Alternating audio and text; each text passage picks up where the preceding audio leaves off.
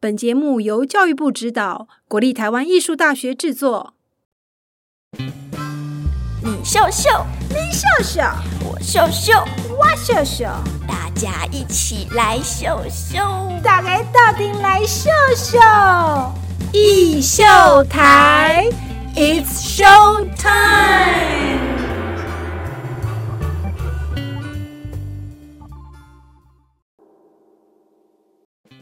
Hello，欢迎收听艺秀台 It's Show Time，我是主持人王维轩 Vivi。我是惠珊，上周听到了，原来偶戏不是只有我们想象的那样，就是拿着偶会来回去这么简单哦。不光是要学习精湛的演绎技巧，还需要会制作各种的表演道具耶。那我们今天呢，一样请到我们国内知名的偶戏老师郑嘉颖老师来帮我们解答各种我们对于偶戏的迷思。诶，所长，你是不是还有问题想要问老师啊？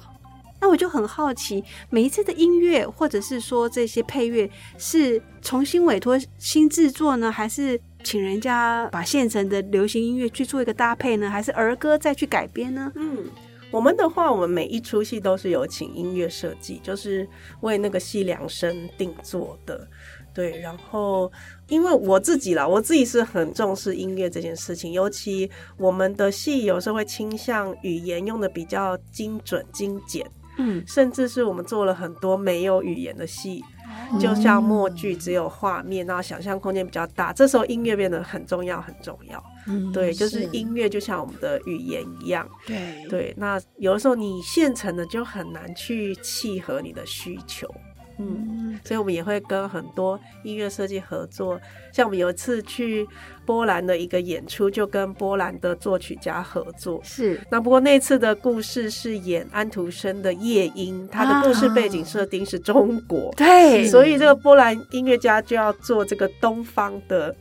音乐，所以他其实是用他对东方音乐的理解来做。啊可是对我们来讲，他就会有一个很新颖的感受，对因为他就是比如说我们外国人有时理候，解的东方音乐，然后他 就会比较跳脱我们 嗯常用的、嗯呃一些旋律进行的习惯，或对是和弦的方式。嗯嗯，然后他就会有一些新的感觉出来，甚至异国情调的感觉对哈对，嗯所以我们也有观众看完以后说特别喜欢这个戏的音乐。嗯嗯嗯，对，因为其实我们在看这些偶戏的时候，当他不讲话的时候，其实还是有戏的。这个时候就透过音乐来传达那个效果。诶，那总监可以跟我们分享您全世界啊 touring 啊，就是这个到处去巡回，其实经验很丰富。有没有什么印象最深刻的观众，让你们嗯觉得说、哇，这里的观众真的是与众不同，对这个偶戏的感觉？其实我们刚好去过法国亚维农，去过三次，嗯对，哼三次去演出，然后。前两次比较近是二零零七年跟二零零九年，然后再来就是二零一八年的时候，然后就等于是再去已经事隔将近十年了。那亚维农的开幕的时候，他们都会有一个大游行，就是各团都会穿上自己的服装，拿上他的乐器呀、就游街这样子。嗯那我们就这样游游游游游，然后就突然发现有人拿着我们十年前的文宣品，一直对着我们，就是一直挥。我想说，哇，你十竟然年前的对粉丝，把我们的那个文宣品留了十年，然后为 了 天 哪，有没有很感动？我超级超级超级感动，然后就那时候就觉得哇，好像你在地球的另一边有个知己这知样，啊， 在那边默默 的支持守护支持我着我你觉。得蛮难想象的。对，就是哎，诶有的人会因为啊这个团又回来了，然后他可能对你上次印象真的很深刻，嗯，然后他还特别拿出了你的东西，就知道这个团回来了。这样，其实有你们有出过 CD 对不对？呃，一些音乐。对，小音乐。DVD 也有，其实我家有哦，哇，你是十所以年前下的次吗我过一阵子我也要默默拿出 来，在总监面前，然后吓他一跳，就 说：“哎，你们很多年前出的都还 CD。”有收藏这样对，就是我们带小朋友小时候去看您的表演的时候，现场买的周边产品。对我相信那个东西对你们来讲意义也是很大的，因为它代表的一个时代，一个时代你们的产出，对吧？是 哦像我们也有来应征的员工，是小时候参加我们的活动，然后他就立志要来无独有偶工作，哇他就很好玩。然后呃，也有以前小时候就看我们系的朋友的小孩，嗯对，然后他也是选择了这个文化创意产业，嗯然后后来现在研究所要做一些报告，又回来访问我是们。对，我觉得这些蛮长久的情谊都是让我们觉得很珍贵的。真的啊是，那其实我们艺秀台的平台上有很多小嗯朋友，不管是布袋戏啊，或是我们的悬线偶啊，各式各样的小朋友都用他们的布偶或是他们的物件来演戏。那么，请郑老师跟我们小朋友分享一下，您觉得怎么样的偶戏是最有灵魂，然后会让你终身难忘 的？我觉得哦，本来是我们蛮本能的东西，因为我们小时候大家应该都有玩娃娃的一些经验，就是会帮他什么穿衣服，哦对，用这个娃娃去模拟这个现实的一些生活的样貌也好，然后，所以我觉得偶戏很重要是投入你的感情。嗯，对，那比如说我会去揣摩我演的这个人物的情感，然后嗯尽量去投入、啊。投入的时候，诶，我可以注意到说，哦，他现在因为偶有一些技术的要求，像我们如果不注意，他可能就会真的像一个东倒西歪的醉汉，没有站好啦，然后或是他的姿势很奇怪。那当然，我们第一个要重视说，诶，他的体态对不对？对，然后他走路的方式有没有很有趣啊？啊，孕妇的走路跟一个五岁的小朋友走路就会不一样啊。嗯然后说话的语气啊，所以生活中的观察也很嗯重要。你可以运用你一些细腻的观察力，然后偶最棒就是可以呈现一些天马行空的创意，对，所以也可以尽量的去有一些奇想的画面，嗯可以用偶把它做出来，这样你的表演就会很丰富有趣。嗯，也就是天马行空是最好的，嗯你不用去担心说想的不切实 际，在偶的世界里面这都都很有可能性，嗯都有对而且因为那个它可对以人的超现实，对。对，然后把梦想变成一个实际的状况来把它演出来。对，那请教一下，因为其实以我们在台湾这样子的文化，我们的偶其实是布袋戏，好，我们所谓的掌中戏。那就您专业的角度来看，最大的差别在哪里？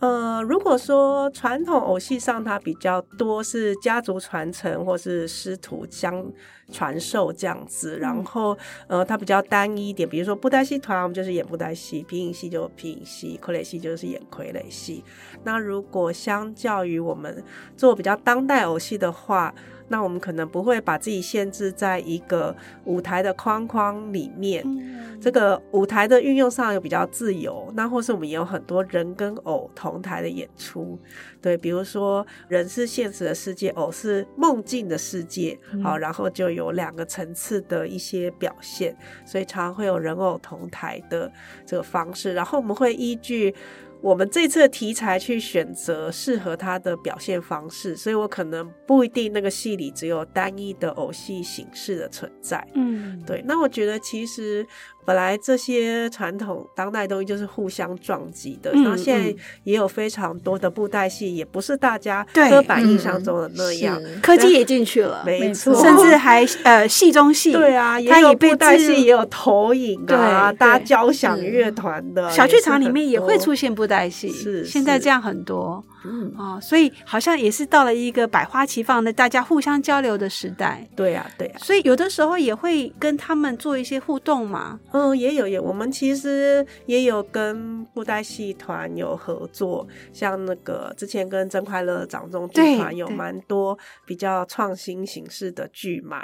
对，然后像我们也跟景飞凤傀儡剧团。嗯，就认识了二十年了哇，，对，，然后也蛮多的交流，有时候会请他来帮我们现代的演员上一些。好，让你学学看傀儡戏有多难。对，因为传统上，因为他就更注重技术性的这个掌握。嗯，对，因为我们比较是在玩创意，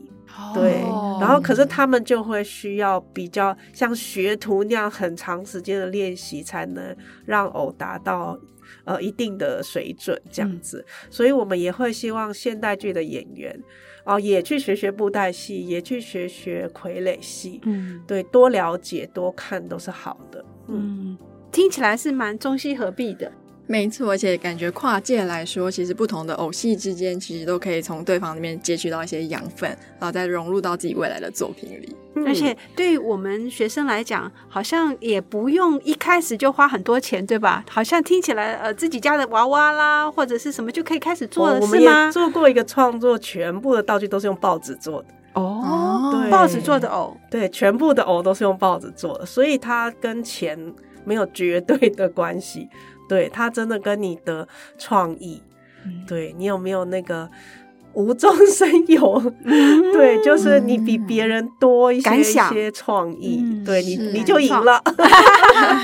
哎，那我们那个一秀台这个听众呢，就不要客气，应该就手拿起来啊，旁边有什么就自己可以开始去操作，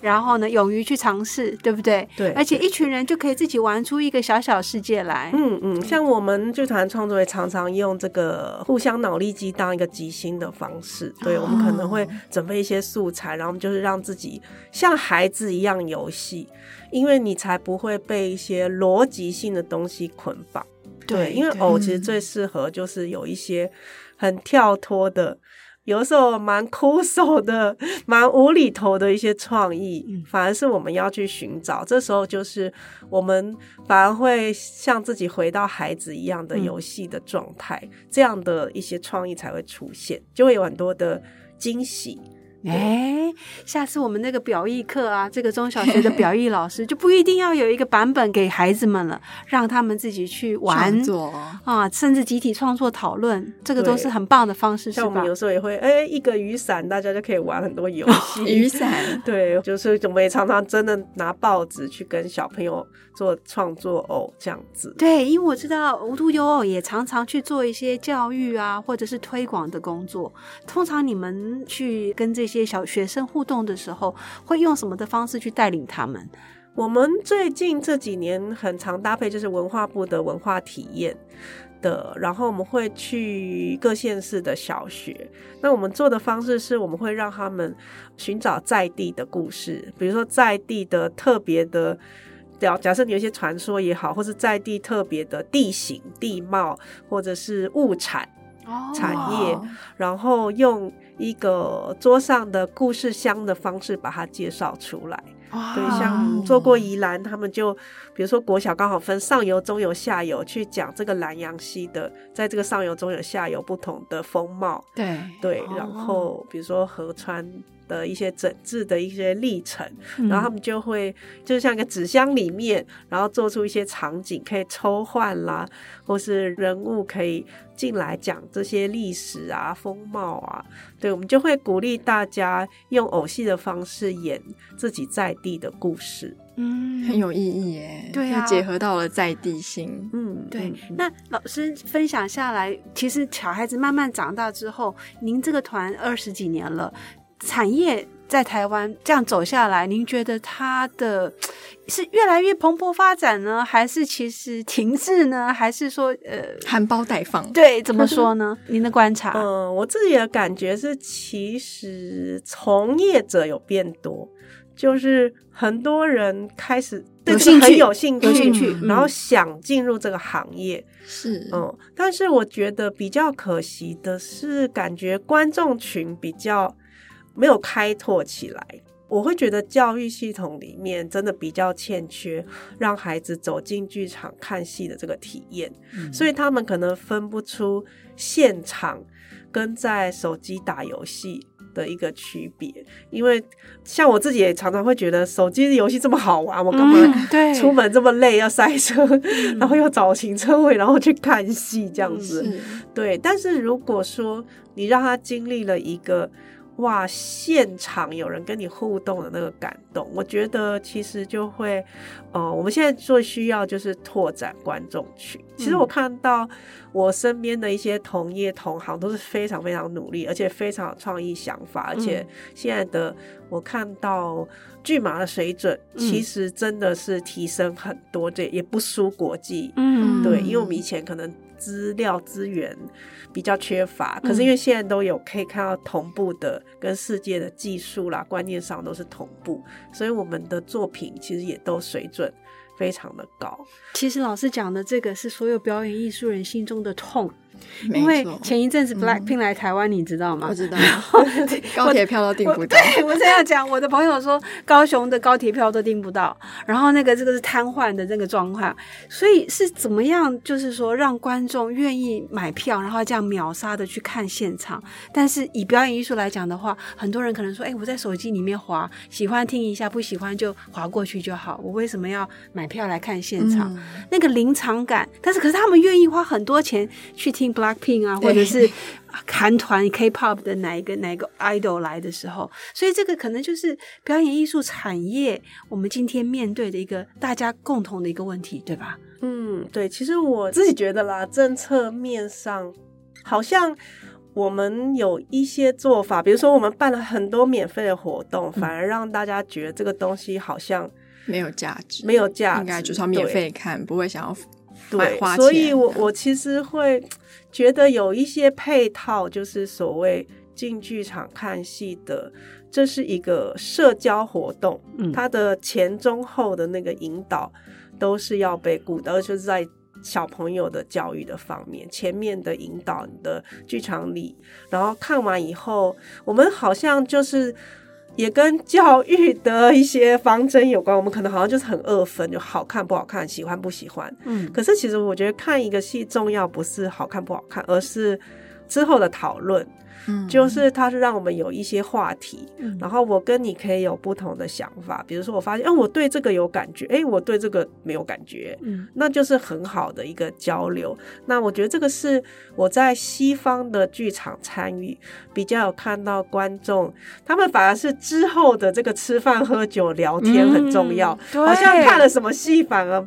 就是一个一个话题，一个引起我们大家共同想讨论一个事的这样的影子而已。对，那个吃饭的话题跟我们的话题就很不一样，没错，我们习惯吃完了就就解散，然后等一下就一起去唱歌，然后就不再聊这个话题。可是他们可以在饭桌上，光今天的表演是什么，然后怎么样就可以聊很久，然后一直慢慢聊到甜点，聊到咖啡上来这样子。 那这东西方的文化差异还是差很多。不过老师您刚才提到的这个配套，我觉得是很有认同的，因为它绝对不是只是呃表演者或者是呃创作者把它做完就结束，它的前置甚至后续的整个一个表演艺术的生态的大家共同来一起怎么去支撑它，其实是非常重要的一个话题。嗯，像我自己比较不是研究这方面的学者，只是我回想，可能二十年前我们常常有政府出钱让我们到各乡镇免费演出，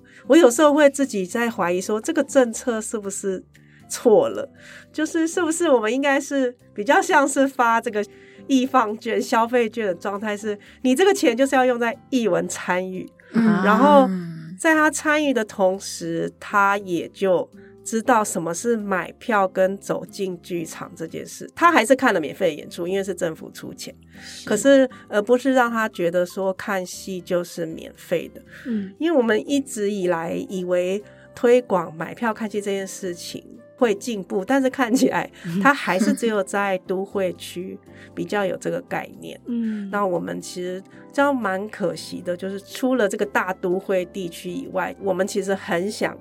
多多到各地演出，但是就是在票房推动上非常非常困难，所以我会觉得真的是政府民间要一起努力的。真的对是那是什么支撑您愿意继续走下去？因为二十几年了，一定也有很多的甘苦。嗯，我自己的话是我因为纯粹就是很喜欢，对，当然我有一些喜欢伙伴，但我也不能要求他们跟我一样，因为这么喜欢只用热情撑下去。但我觉得比较多会支撑下去还是观众的回馈吧，就是所以我觉得观众愿意表达也很重要。嗯因为有的时候你会觉得很累的时候，但你可能会突然接到一个观众看戏的一个，他会传一个讯息，嗯传到剧团说我多么的喜欢，真的很感谢你们，对对，或嗯是、嗯呃，我也记得以前有一个我们教过的，他小时候在北师实小，我们去带偶戏社团，他小时候在那边上课，后来他到了纽约，他就在那个中央公园有一个小剧场，他们有演偶戏，然后就。当了那个超偶师，他就写讯息回来说：“我今天非常非常开心，哇我达成我人生的愿望，哇我在纽约中央公园演了木偶戏，我要嗯跟你们分享。哇因为他后来家里很早就移民到美国去，嗯我觉得是类似这种回馈，得观众的回馈都是让我们就是又有动力再往前走，就很像那个电池又充饱电，所以我非常非常鼓励观众要勇于表达自己，勇于 给剧团一些鼓励与称赞。真是的对感觉就是你们当时埋下的那个种子，现在已经萌芽了，甚至已经开出花朵，在全世界的各地这样子。哇，听起来好感人对，哦好！鸡皮疙瘩都站起 来，我觉得哇，好棒哦！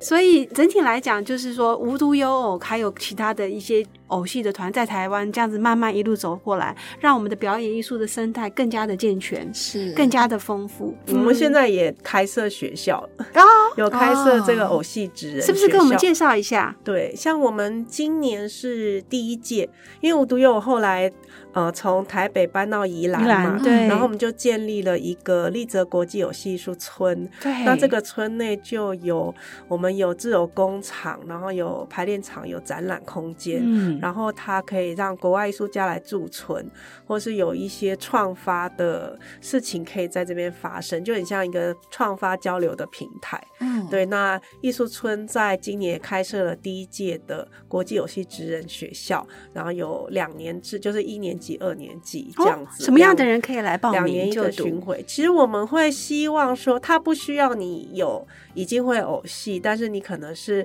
至少要对美术或者手工，或是对表演有些兴趣，因为我们在里面训练是自偶跟超偶都要学，嗯对，所以你可能这两方面自己要有一些，至少要喜欢啦，或是曾经常常参与这样的社团活动啦，对。然后，因为我们这是职人学校，嗯，所以我们训练的是真的，你希望进入这个行业，进入产业的是对，嗯然后我们也有嗯引导一些，还会去实习，嗯去不同的剧团去实习，哇对，然后会辅导你可能做一个独角戏，这样你毕业以后可以带着你的戏闯荡江湖这样子。哦，对，然后当然就是你因为这些指导老师，你就会认识很多已经在偶戏圈的呃前辈哦，那他们就会有一些机会可以再介绍给你。好棒嗯哦！我帮真的很我帮棒观众朋友哎问问看，那需不需要考试？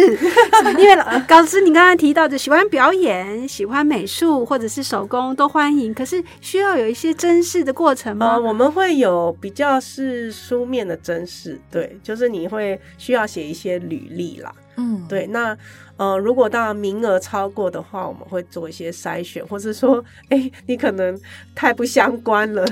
对，哇然后可能就没有办法进来。你可能要好好的想一想，你是真的要学着，因为其实呃，要进来的有一个学费。不低，然后你也是有一个时数，对，所以也要你有想清楚你要做这件事情。嗯，对嗯那不过我们也是有点自己在创造我们这嗯个产业的人才，是不过也是替国内的朋友开创了一个新的机会了。嗯至少我们过去没有这样的一个完整的职人学校，专门在偶戏的学习上面对吧？是所以这是是一个非常好的消息。哎，听众朋友不要放弃哦！如果有任何有兴趣的朋友，要赶快把握了。对，所以如果想要学习有戏，就可以多关注我们的粉丝页啦。反正我们有一些工作坊的讯息，像我们最近接下来在台南会有请日本的导演来带我们台南的民众，也是用在地的故事。就是台江地区这个南昆生的一些传说，对，我们会做这个大偶，还有故事剧场。